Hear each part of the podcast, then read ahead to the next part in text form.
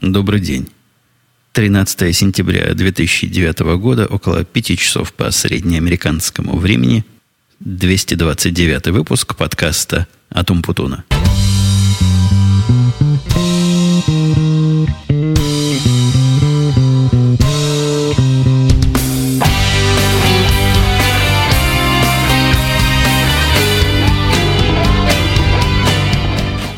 Такого большого перерыва, пожалуй, за всю историю нашего с вами общения, во всяком случае за ту историю, за ту ее часть, которую я еще способен удержать в голове, я как-то не припомню. Наверное, старожилы меня могут поправить или, наоборот, подтвердить, но и с другой, и с третьей, и с пятой стороны причины у меня были наиболее серьезные за все это время. То есть такие хорошие, жирные причины, которые просто не позволяли записывать этот подкаст вовремя. Вовремя, то есть за те две недели, более даже, чем две недели, когда мы с вами не слыхались. И даже пошел я на странноватый шаг, на который тоже редко, когда туда хожу, дал у себя на сайте, который, напомню, подкаст.umputun.com сообщение о задержке выхода, и сообщение автоматически, конечно, попало и в мой твиттер соответствующим названием. Э, давайте, пока я не перешел к своим причинам и рассказкам, как все было – и как я спас, и как спас весь мир, я вам поделюсь с вами радостью. Обычно к 11 сентября меня в прошлые года настигал какой-то вал сообщений, вал вопросов, на мой взгляд, совершенно идиотских. Я на них зачастую довольно резко реагировал по поводу того, кто же на самом деле все это взорвал и кто там виноват. И ЦРУ ли это, или Масад, или оба вместе взятые. Так вот, к моему большому удовлетворению и даже к вящей радости таких вопросов в этом году не было. И это какой-то знак.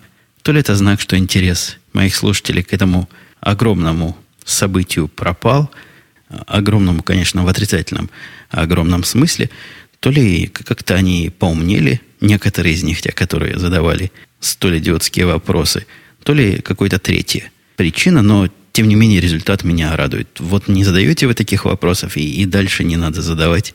И у меня нервная система будет крепче, и у вас. Теперь по поводу того, все-таки возвращаясь к своим рабочим темам, потому что именно работа послужила тем самым препятствием, вставшим на пути моего аудиоразвлечения. Я там написал, мне кто-то, когда я написал на сайте это сообщение, мне кто-то с юмором ответил, что если работа мешает подкасту надо бросить работу. Это перефразировка известной поговорки по поводу водки. Если водка мешает работе, надо бросить работу. Здесь была в самом деле ситуация из руку вон серьезная. И я помню в одном из, не в одном, а даже помню в каком фильме. Фильм назывался, ой, как назывался, не помню. Помню, там был Брюс Уиллис, была дочка Эра Смита, и вся эта компания как-то была повязана на то, что надо лететь на какую-то несущуюся к земле каменюку, сверлить ее и взрывать, чтобы, чтобы всем конец не наступил. Я это вспомнил к тому, что там президента спросили, как он серьезно оценивает эту угрозу, и он подумал, сказал, что за время существования человечества это самая серьезная угроза, с которой оно столкнулось. Вот примерно такими же словами я мог бы ответить по поводу моей проблемы. К счастью, проблема моя к судьбам человечества и его выживанию – никакого прямого отношения не имела, ну, разве что к выживанию некоторых финансовых институтов и благополучию. Но, тем не менее, это самая серьезная проблема, с которой я столкнулся за все время а, работы в этой компании, то есть за все время, пока я живу в Америке, с 2002 года я здесь работаю, и никогда такой масштабной проблемы у нас не возникало. Проблема возникла с тем самым устройством, праздновали починку которого мы вместе с вами, наверное, месяца два назад – и если вы вернетесь к тем моим прошлым подкастам, я рассказывал о том, как долго мы мучились и как долго ночью не спали, пытались со специалистами починить Network Attached Storage, то есть дорогущую железку, которая хранит самые главные, самые важные, самые центральные данные. Тогда я донес до вас победную реляцию, что да, починили, специалисты давали зуб, что все будет работать, и зуб надо затребовать потому что сломалось все точно таким же образом, как и раньше. Починка была мистическая и сломалась. поломка была не единовременная, как в те разы. То есть файлик поломался там, файлик поломался здесь, руками починил и все. А решительно все перестало работать. Ну, то есть скорость передачи данных, которая до этого... Вы же мои не технические слушатели, простите, я не буду особо злоупотреблять, но чтобы поняли масштаб трагедии, скорость передачи данных упала до 80 килобайт в секунду. Ну, это, это даже не смешно. Это даже не серьезно по сравнению с теми 20-30 мегабайтами в секунду, которые обычно мы видели в подобной же конфигурации. Причем произошло это одномоментно, без всякого нашего прямого участия. Вдруг в один несчастный день, в понедельник, так стало работать. Всех мы пытали для того, чтобы найти, чего же поменялось, поменялось ли где-то чего-нибудь. И, в общем-то, ничего не нашли. Ничего особо не поменялось, само по себе сломалось. Результат этой поломки чудовищен, потому что во-первых, это единственный источник данных наших для архивных различных материалов. А во-вторых, это главное место обмена, где одна программа хочет чего-то получить от другой, что-то большое, что-то серьезное, вот она туда идет. Конечно, сразу вступила и в этот бой, и мы вызвали всех правильных людей, но правильные люди очень плохо понимали, в чем проблема, и забегая вперед, скажу, они так и не поняли, в чем проблема, хотя еще далее вперед забегаю – через три или четыре дня бессонных дней и ночей они ее починили. Про бессонные дни и ночи я абсолютно не преувеличиваю. У меня уже давно во взрослом возрасте не было такого, чтобы я не спал по 40, 45, 48 часов, потом 3-4 часа перерывчика на отвалившегося программиста, то есть меня, а потом продолжение этой эпопеи дальше. А особенно было забавно, не забавно, наверное, грустно, когда я сидел на телефоне еще с одним из наших орлов, вот с тем самым человеком, который по бизнесу, он тоже вокруг меня. Сидел просто не отходя, помогал, и когда надо было ругаться, ругался, поднимал голос. В общем, мы с ним на два голоса отлично там спелись. И вот во время нашего сидения, э, совещания, это все было сплошное длинное совещание. Много десятка часовое совещание, когда телефон не выключается вообще, и пытаешься сидеть на всех этих инженерах для того, чтобы они хоть что-то сделали прямо в прямом эфире. Делают это не быстро, и мы видели, как они меняются сменами. То есть мы сидим с самого утра до утра следующего дня, меняется за это время три смены по 8 часов, и в конце приходит вот тот, с которым мы начинали. А мы все еще тут сидим. Ситуация, конечно, комичная, если бы не была такой грустной. В параллель со всеми этими разговорами, теориями, которые они выдвигали – пытались реализовать, и я потом проверял, починилось оно или нет. Я пытался найти и находил различные обходные пути, то есть не все так плохо, не, не все мертво без этой железки, то есть без нее напрямую все мертво, но на кривую можно на какой-то козе все это дело объехать. Вот я и объезжал в каждом конкретном случае, еще та адова работенка была. В процессе этого объезжания – Самое удивительное, что заказчики ничего и не заметили. Обижание было близко к идеалу. Я горжусь собой. Я чувствую себя как атлант, который выдержал небо в очередной раз. И в первую неделю наше покрытие этих проблем, наше обхождение проблем, оно было мое. Обхождение проблем было близко к 100%, хотя потом начали вылезать косяки. Понятное дело, что в таком режиме придумать, как обойти проблему обойти ее, заставить все сейчас работать, это чревато боком на будущее. Но действительно, в будущем случилось всякое странное, например, э, внезапно, просто неуда- неудачные подбор времени, неудачное совпадение. Один из больших заказчиков попросил перезапустить целый месяц, и этот месяц перезапустили, забыли мне сказать, он взял поломанные данные. Страшное дело, короче, случилось. Потом еще несколько дней я занимался починкой того, чего наши горе-генераторы нагенерили для заказчика. Вот такая грустнецкая история, но закончилась хорошо, хотя странно. В процессе нашего, по-моему, четвертого дня у одного из инженеров сетевых, а мы исключительно с инженерами общались, а не со всякими первого, второго уровня поддержкой. Ну, это такие дурни, которые умеют делать минимум, да, и минимум делать, как оказалось, не умеют. Специалистам скажу, что есть такая фиговина, называется, по-моему, Wireshark. Это у них чуть ли не основная программа, которую они меряют, как пакетики ходят из одного места в другое и могут их анализировать. Насколько я понял из разговора этих специалистов между собой, инженеров между собой, но это главная у них такая программа, которую все имеют, и все, если не умеют, то делать им в этом нечего поле. Так вот, наши индийские ночные сапарчане понятия не имели, что это такое, понятия не имели, как дампы открыть, понятия не слыхали, что такое TCP-дамп и как его посмотреть. Это был какой-то кошмар. При этом они гордо назывались инженерами поддержки в случае чрезвычайных ситуаций. Видимо, не так часто там происходят чрезвычайные ситуации, не так часто их убогие и ограниченные со всех сторон знания приходится использовать. Это, конечно, была большая потеря времени, поначалу особенно, когда мы пробивались через эти первые и вторые уровни, а у них там, чем уровень выше, тем самомнение растет просто до небес. И найти этого инженера по поддержке ночью, то есть когда у него день в Индии, а у нас ночи, это его основная задача сидеть на телефоне и помогать вот в таких экстренных случаях. Так вот, он либо занят, либо на обеденном перерыве, либо еще поубывав бы. Тут сидит на телефонном совещании 10 взволнованных человек, два из них в полнейшей панике, и все ждут какого-то супермена из Индии, который, как потом оказывается, не умеет Wireshark пользоваться. Так вот, в конце концов, один из инженеров предложил гипотезу, которая я даже не смогу вам повторить, в чем заключалась.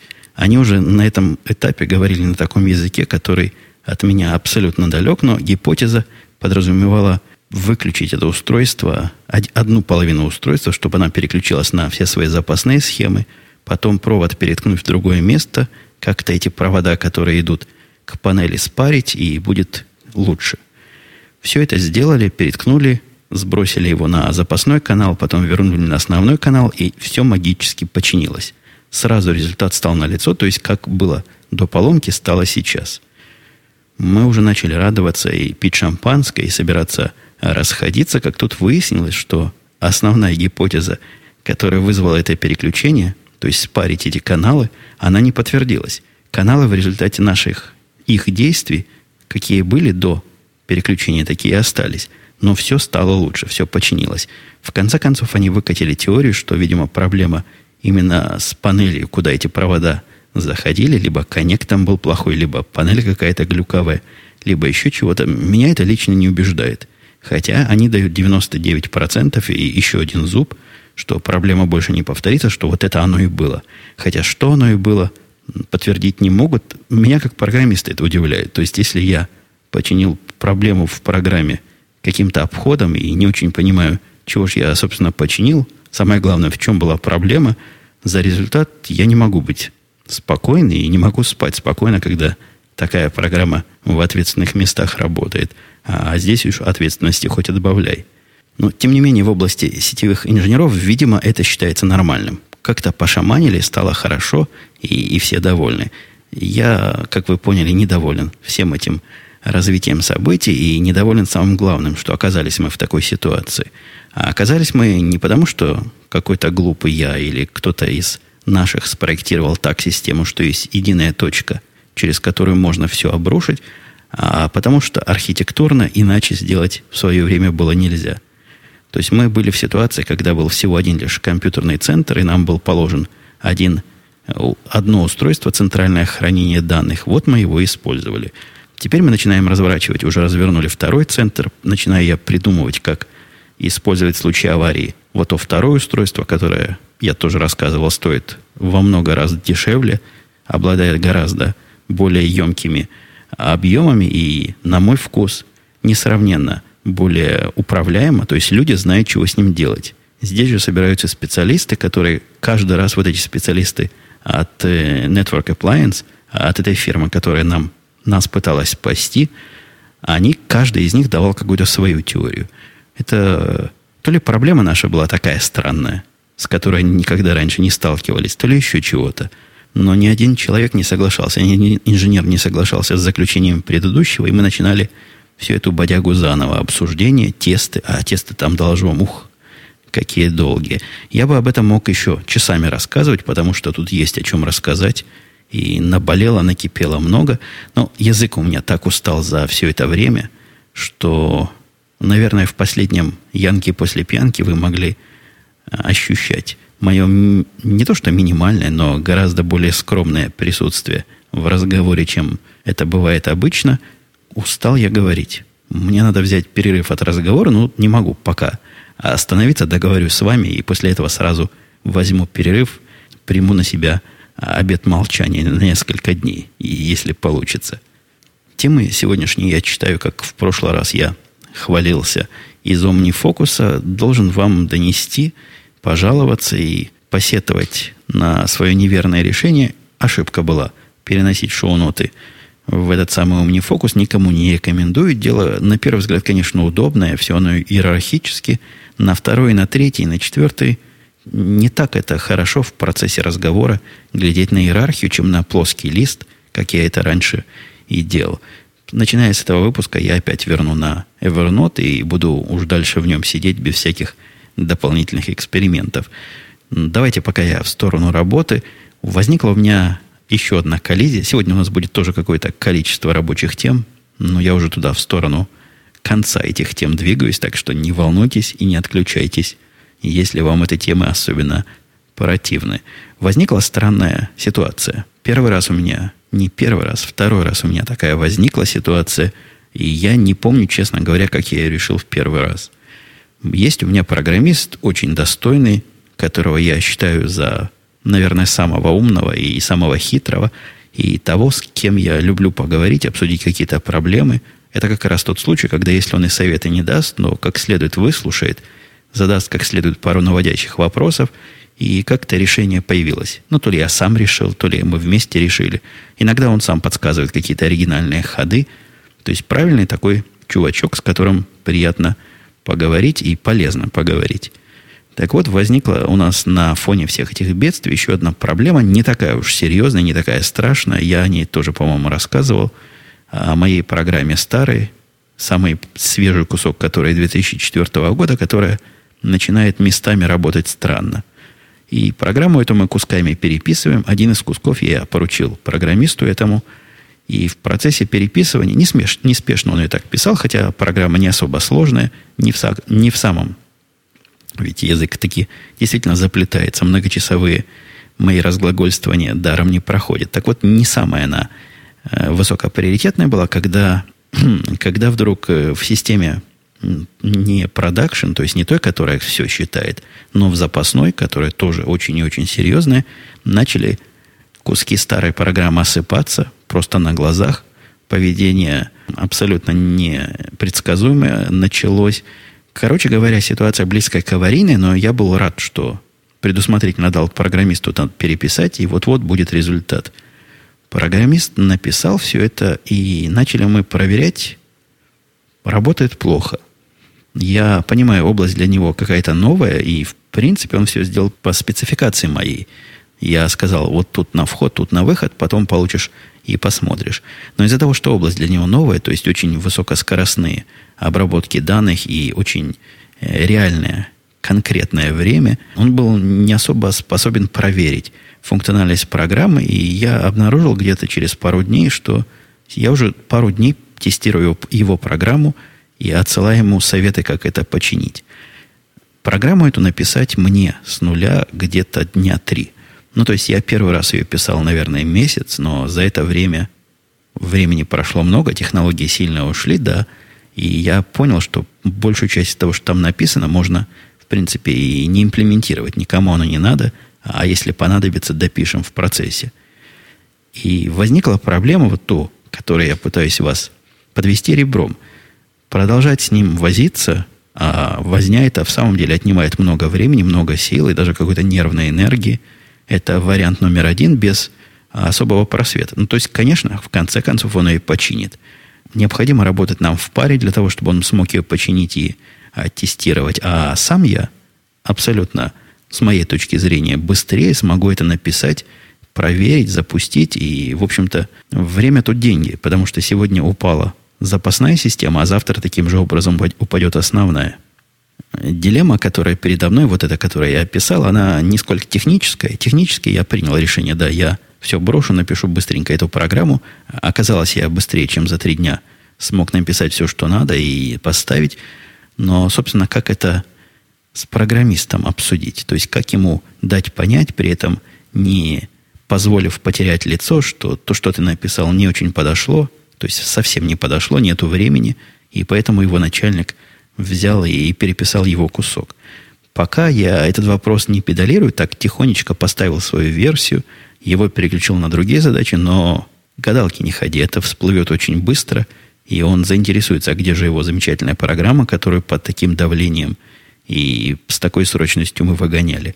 Вот еще раз обращаюсь к советам. Тут, наверное, какая-то психология управления коллективом и какое-то специальное начальническое образование не помешало бы, потому что очевидного ответа я не вижу. Я не могу сказать человеку, что он не справился, потому что это не совсем так. Он бы, наверное, справился, если бы это было менее срочно, если бы была более его область. А с другой стороны, вводить за нос тоже не могу долго. Ну, нехорошо, и я забуду в конце концов – что надо это от него скрывать, и вылезет каким-то другим некрасивым концом вся эта история. Короче говоря, дилемма, и если есть советы о грамотном разруливании подобных ситуаций, приветствуются в комментариях на, на сайте, который я там выше объявлял. И из более приземленных тем и далеких от рабочих наших страстей, я, по-моему, в Твиттере жаловался, что укатали сивку крутые горки – Ходили слухи среди меня, во всяком случае, Димы, о том, что японские машины хороши, прекрасны, не ломаются вообще. Так вот, слухи эти оказались неправдой. А абсолютно неправдой. Либо мой мальчик умеет особенно хорошо ездить на машине, хотя у меня это вызывает определенное сомнение.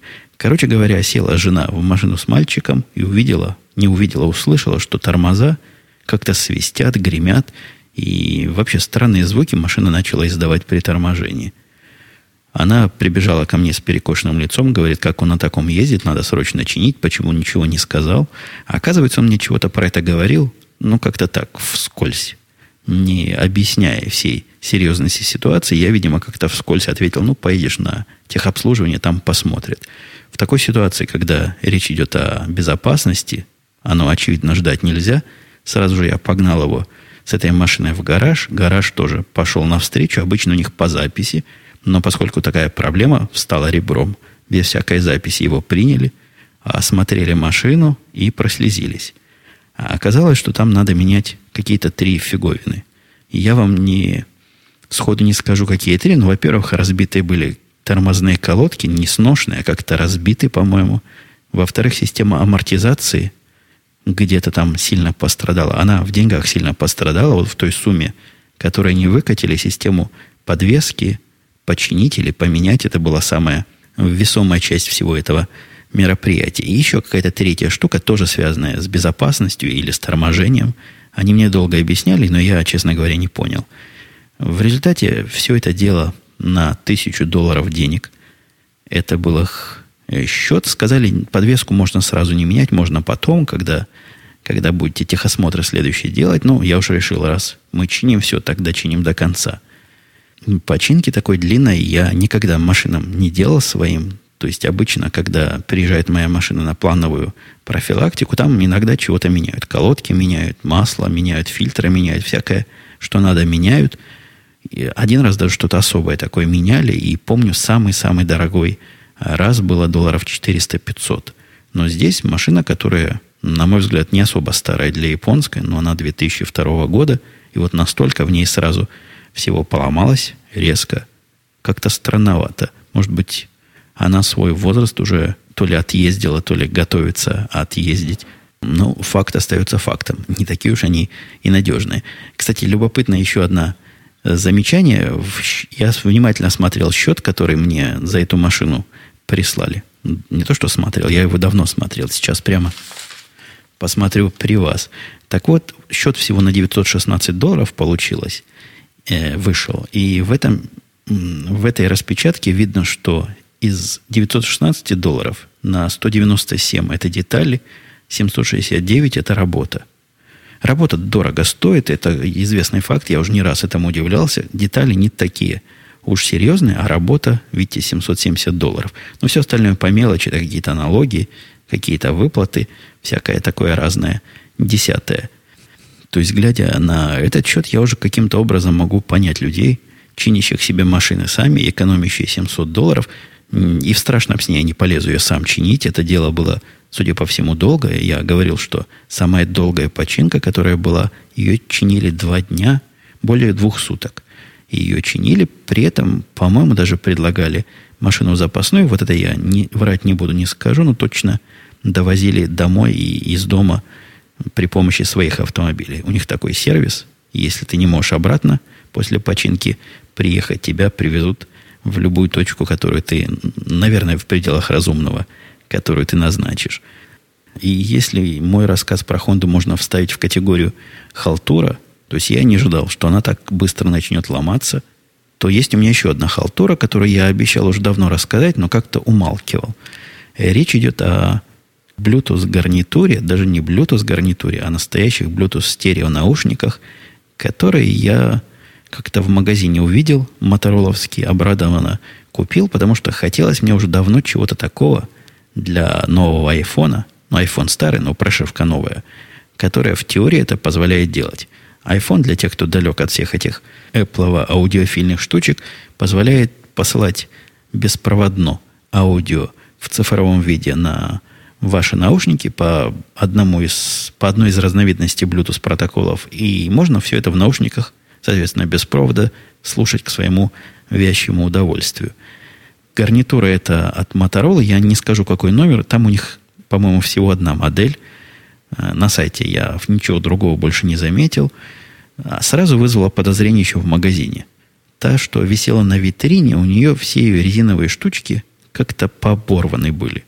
Трудно поверить, что ходят дети и обрывают всякие резинки с гарнитура. И не со всех, а исключительно с мотороловской. То есть первое подозрение было, что висит она либо там очень давно, либо как-то некачественно склеена, и они сами по себе резинки поотваливались. Тем не менее, решил я попробовать. Стоила она долларов 70 или 80. Что-то между этими деньгами. По-моему, 79 долларов. Попытка не пытка. Взял эту гарнитуру, упакована так нормально, вынимаешь, включаешь. Не работает вообще. То есть она не заряженная. Видимо, долго там лежала. Поставил заряжаться, включил – надел на голову, сразу странно. Во-первых, впечатление от этой, от этой штуки, я не знаю, можно ли гарнитуры от наушников беспроводных, очень неудачное впечатление. На меня они произвели сразу. Очень сильно давит в уши, с одной стороны, а с другой стороны, и если вы поищете картинку этой самой гарнитуры, увидите, что сзади э, есть там такой пластиковый обод. Но вся эта штука представляет собой такой ободок, который на затылке где-то болтается и вот так в уши входит.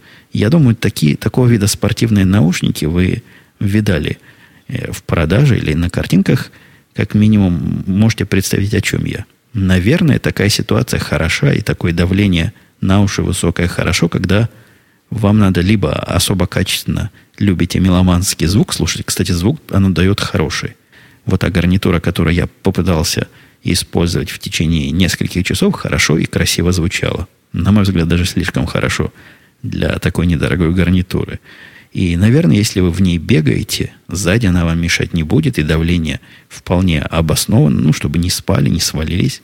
Но мне не для бега надо. Мне надо для постоянного и ежедневно, еженочного особенно использования.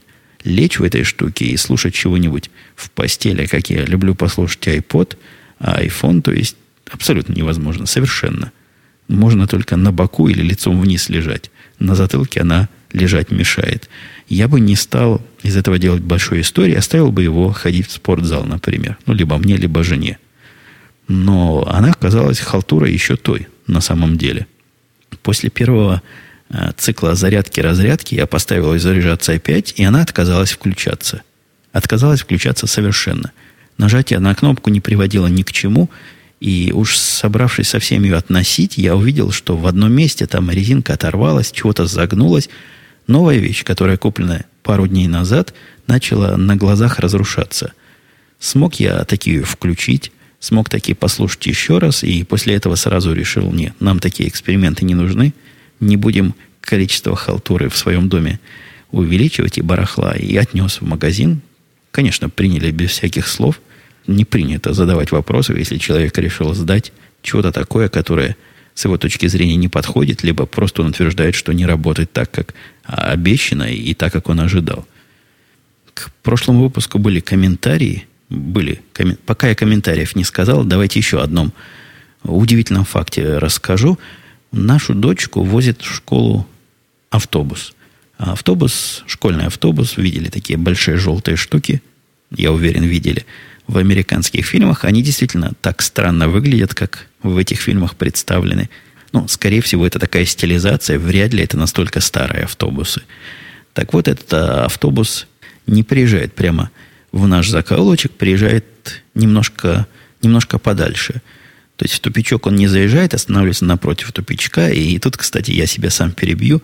Жена прикалывалась тем, что слухи о американцах, которые ездят в ближайшую булочную на автомобиле, сильно преуменьшены, потому что соседка напротив нас дочку отвозит на машине туда. То есть выходит прямо в пижаме, садится в машину, сажает дочку и проезжает, наверное, метров 150. Наверное, даже 150 это будет загиб. Ну, сколько тут домов 6-7 пройти, метров 100 от силы. Регулярно таким образом на машине подвозит дочку до автобуса. Не нашу. Наши, конечно, ходят пешком. Чай не бары, чай и пешком дойдут. Возможно, зимой это какой-то смысл имеет, хотя, по-моему, у них там есть договоренность зимой. Они ожидают в самом крайнем доме. Там тоже есть дети нашего возраста, которые тоже ездят на автобусе. Там дают зайти домой погреться, пока автобус не придет. Ну, чтобы на улице не стояли и не мерзли дети и их родители. Так вот, ребенка сдаешь, сажаешь в этот автобус, он уезжает, в нашем случае она уезжает в школу, а потом приезжает. Когда они приезжают, они высаживаются по такой стороне улицы, что для того, чтобы попасть к нам обратно, надо эту улицу перейти. Я как-то туманно сказал, но вы догадались. Не по той стороне она приехала, автобус стоит на правой стороне, а наш переулочек на левой стороне. Переход дороги – это такая сильно лимитированная фича в этих школьных автобусах, и они специально под переходы заточены. У них штанга есть особая, где знак «стоп» выдвигается, перекрывает чуть ли не пол улицы, показывает всем, кто хочет увидеть, и да там и не захочешь увидеть, что ехать нельзя, дети сейчас будут переходить. Так вот, случилось у нас удивительное событие, когда, выпустивший этот знак – ребенок, не наш ребенок, чужой ребенок, пытался переходить дорогу перед этим автобусом, и водительница поехала. Поехала, и родители закричали, которые там были вокруг страшными голосами, и завизжали, забили стекла. Она успела остановиться, и ребенка это вытащили из-под колес. Водительница автобуса, бабка, лет, наверное, за 70 сильно. Что там у нее уже в голове происходит, не знает решительно никто, но соседи тут активные тетки, и они затеяли целую кампанию, чтобы эта бабка к нам больше не ездила, прислали нам нормального водителя, который детей не задавливает и который головой еще думает.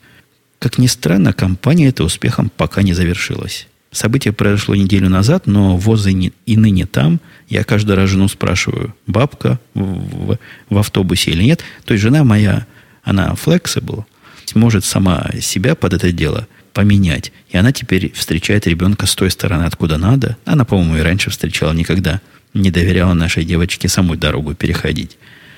А другие мамаши просто отводят своих детей на другую остановку. Они выяснили, где на другой остановке ходит автобус, который эта бабка не водит.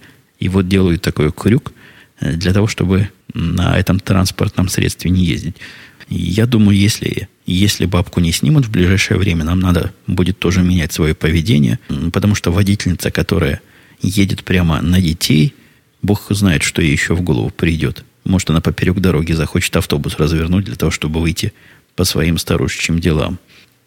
Сенпай писал. Доброе утро, уважаемому Путун. Хочу поблагодарить за интересные подкасты, пожелать дальнейших успехов. Та-та-та-та-та. Вопросы задает он, два вопроса. Первый вопрос про книги говорит, что не обязательно их обсуждать, рецензировать или пересказывать. Многим будет интересно, если вы будете их рекомендовать. Непростое, непростая тут ситуация, потому что рекомендовать надо хоть что-то сказать. Про книгу сказать, я уже это все говорил. Это не фильм. Книга не фильм. Вот про фильм я могу сказать, что недавно откопал новый сериал. По-моему, мне его кто-то из слушателей советовал. Во всяком случае, в Твиттере это название мне попадалось. Называется он как-то с гравитацией связано. А, не вспомню как. Помню, что с гравитацией, помню, что там космический корабль летит на, по-моему, Венеру. Куда-то далеко летит, 6 лет лететь по Солнечной системе.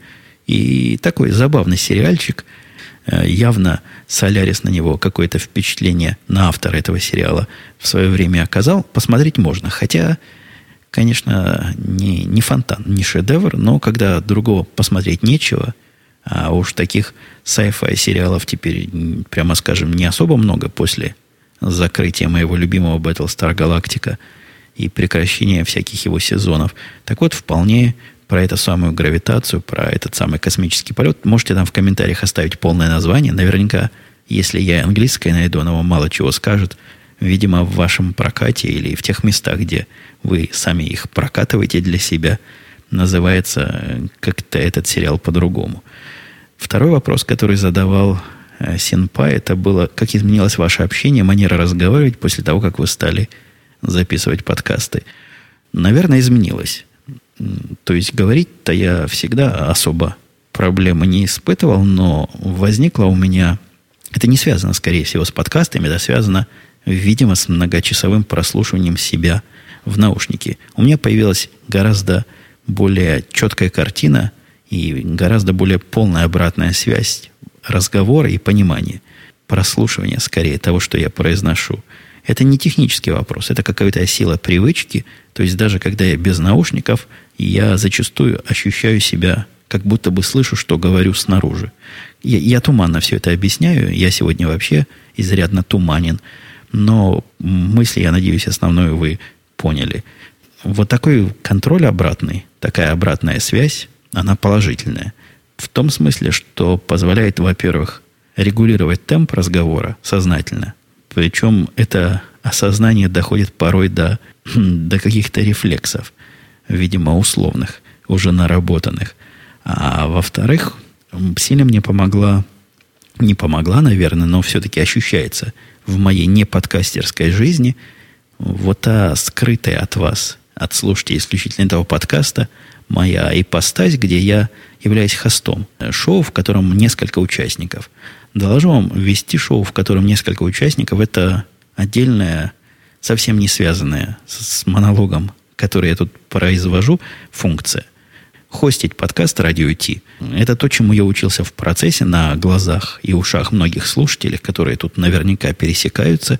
И вот это умение особое, отдельное, которого у меня до этого не было – я заметил, как оно влияет на мою манеру разговора, когда я, во-первых, произвожу совещание, где я руковожу, ну, свои начальнические совещания.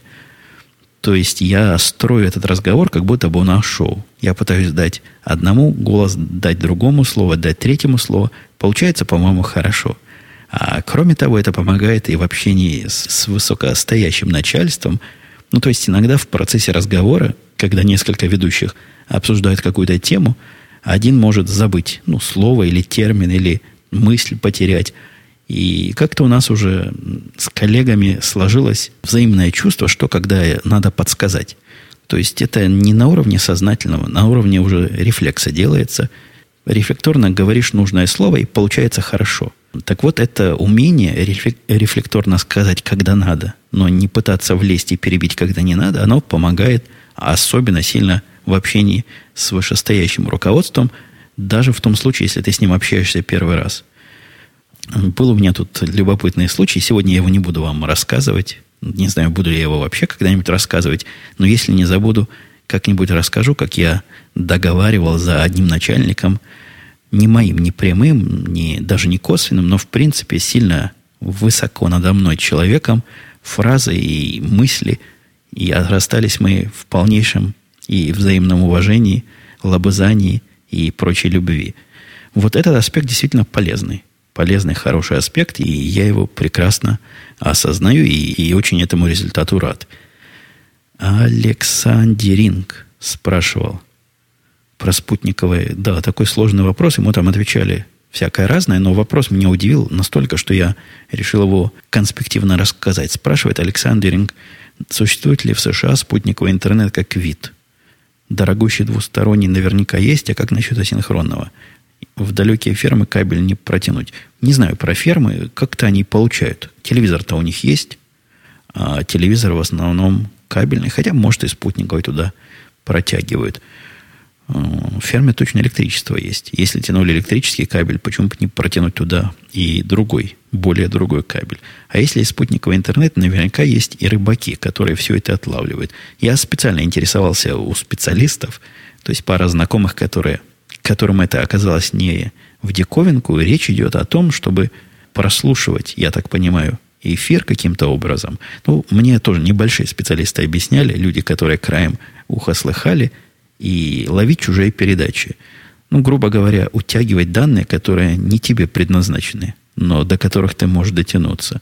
Странная, на мой взгляд, затея, и по моему незнанию всей этой области вы наверняка можете себе представить, что вопрос, который задает Александринг, есть ли такие комьюнити людей, то есть которые отлавливают – и утверждает он, что в России это очень распространено, какая-то такая, видимо, глубоко российская забава. Нет, я ничего про комьюнити не знаю, хотя не исключаю, что могут быть такие странные люди и вокруг меня. Зачем бы они это делали, и как бы они делать это не боялись, то тут есть какое-то, мне видится, прямое взаимодействие, может быть, прямое взаимодействие с правоохранительными органами после таких странных действий, но явно незаконное – или около серо-законная какая-то акция. Нет, не знаю таких людей, и в такие клубы не хожу, и даже никогда таким вопросом и в теории не задавался. Ну, было много реакций, какой-то ряд реакций по поводу антипаттерна менеджмента, который я привел в прошлый раз, мнения сильно разошлись. Я напомню, что речь шла о паттерне, о манере поведения, когда начальник в разговоре упоминает некую задачу, я начинаю спрашивать про эту задачу какие-то подробности. Он говорит, да, фигня, это как-нибудь сделаем, пока давай не будем заморачиваться, но просто имею в виду. А потом через какое-то время, довольно долгое, когда уже все забыли, и когда задача эта погребена под списком более актуальных и более определенных, приходится спрашивать, ну как, готово? Возникло некое недопонимание, судя по ответам. Ну, давайте немножко ответы тронем, а в процессе я попытаюсь это недопонимание развеять. Так вот, слушатель Ксонт говорил насчет антипаттерна, так как менеджер по образованию предположил, что начальник хочет вызвать у сотрудника чувство вины, тем самым укрепить свое влияние над ним. Своего рода мягкая вербовка на косяках.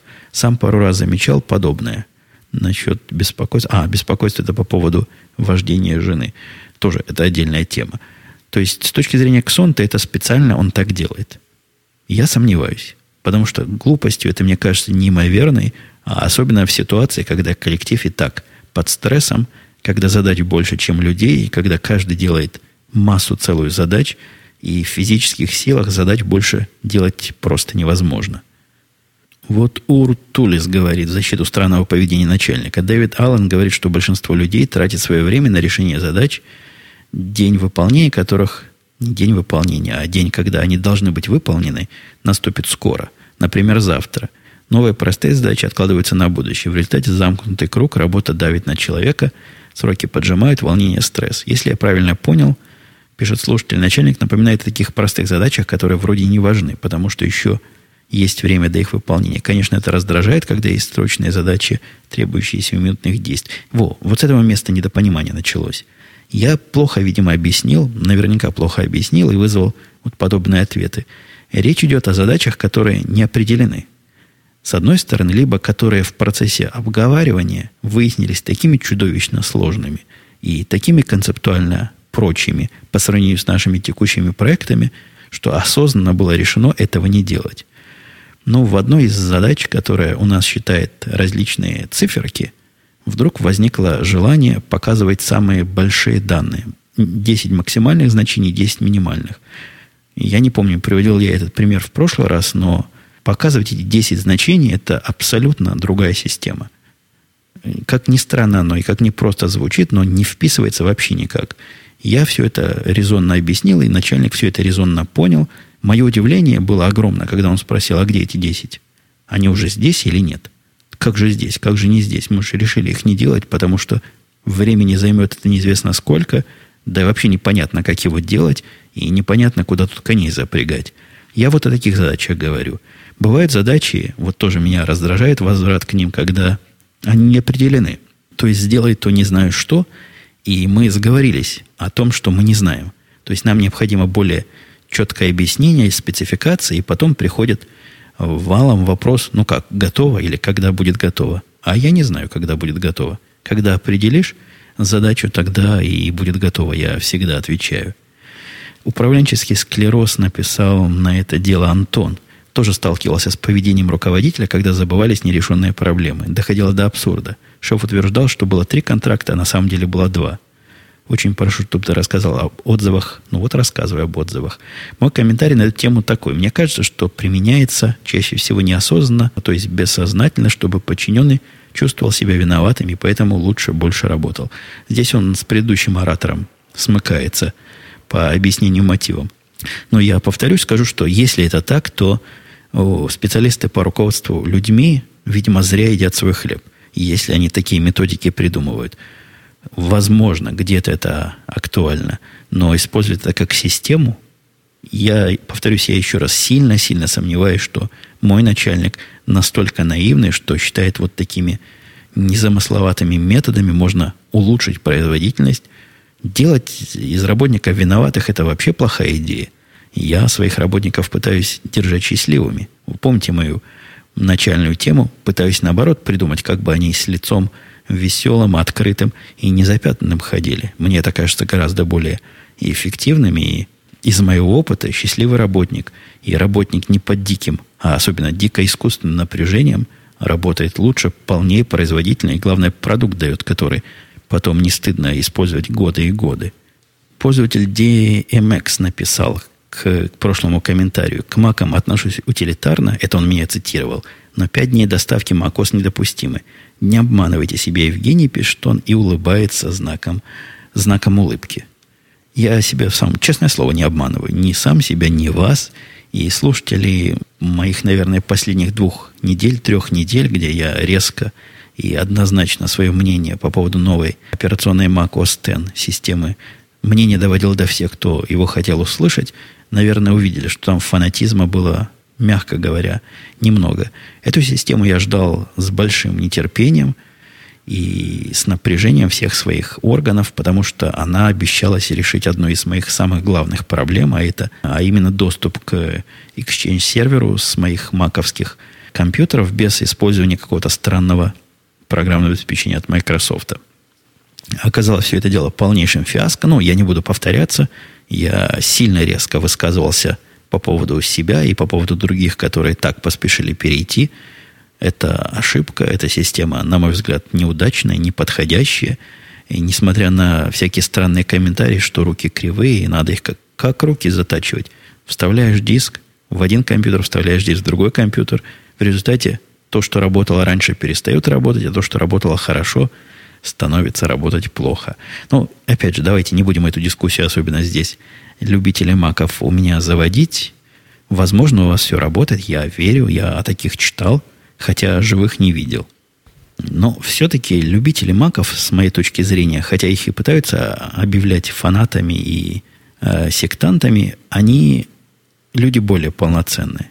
Я мысль свою поясню. Дело в том, что в течение многих недель последних я маки ругаю. Я ругаю их везде. Я ругаю операционную систему, я ругаю несовершенство программ, я ругаю, как все оно вместе обвалилось, как производители вовремя не выпустили обновления, я сильно, упорно и последовательно их ругаю. Без матерных, конечно, слов, аккуратненько, так даже кто-то может сказать интеллигентно.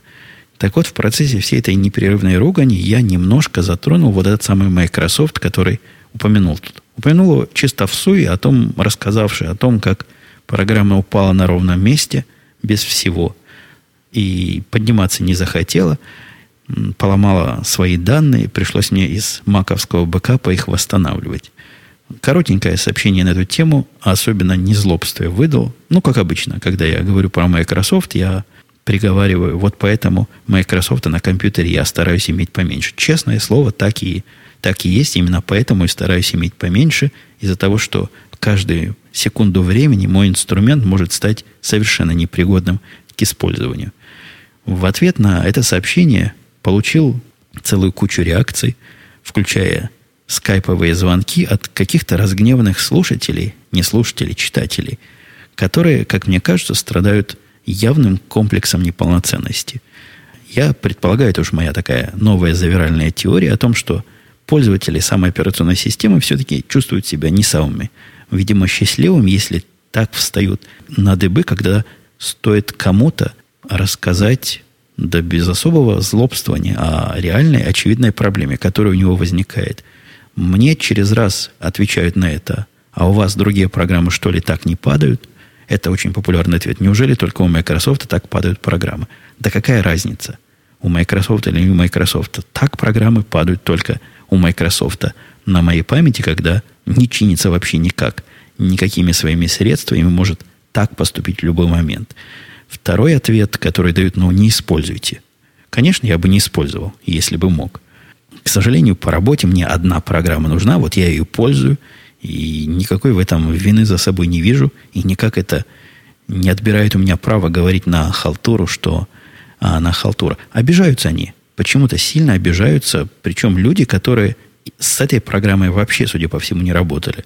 Были сообщения от человека, который это сообщение даже не смог понять, но в то же время встал на защиту, не понимая, собственно, чего он защищает. Явно там какой-то комплекс неполноценности водится. Подобные дискуссии мне не приходилось ввести в сообществе любителей маков, хотя там я, особенно в последнее время, гораздо более критичен и гораздо более резок. Так что какая-то пища для ума и пища для размышления у меня вся эта микроистория вызвала. Не знаю, вызовет ли как-то у вас. Длинный комментарий оставил слушатель Валрон, который удивляется, зачем он все это слушает. Ну, он мягко удивляется. Постоянно он задается вопросом, почему, собственно, я слушаю эти подкасты, почему их слушают другие. Да, там был комментарий одного из слушателей, что мы их не слушаем. Э, это, конечно, показательно, когда человек во множественном лице сразу за всех делает выводы. Я его даже удалять не стал, хотя какой-то странноватый комментарий на, на грани.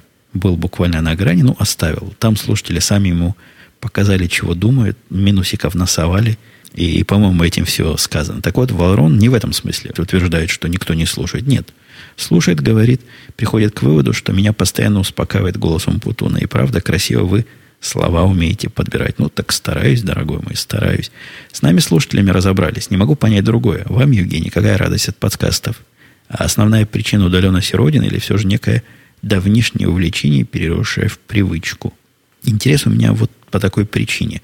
Прожив свою сознательную жизнь на одном месте, планирую переезжать в подмосковный на Первиль и уже заранее предвижу свое желание делиться новыми впечатлениями, в чем, несомненно, призваны помогать личные подкасты – да, тут вопрос, собственно, зачем это мне надо, если вычлените из этого дела.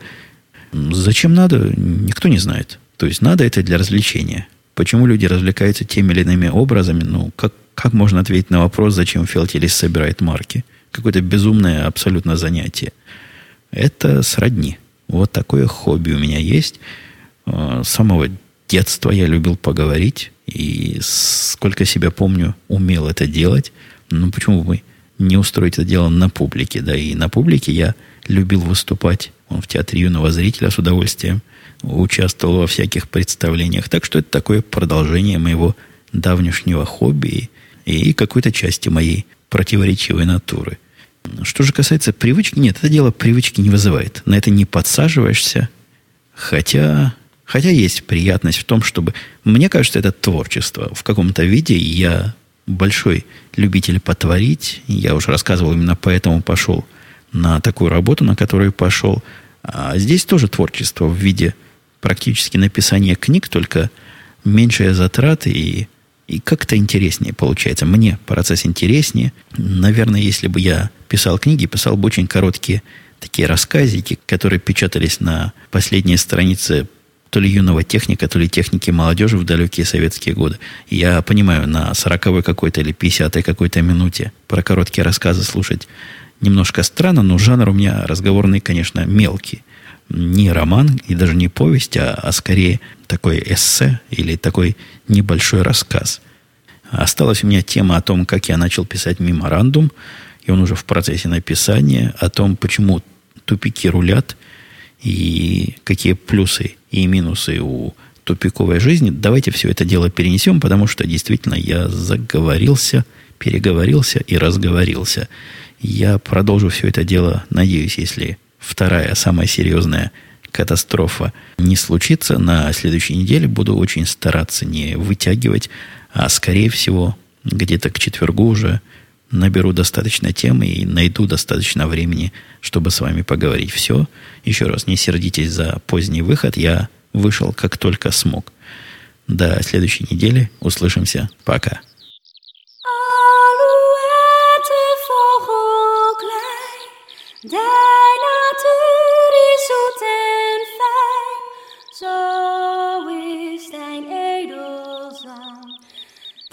dienst u met.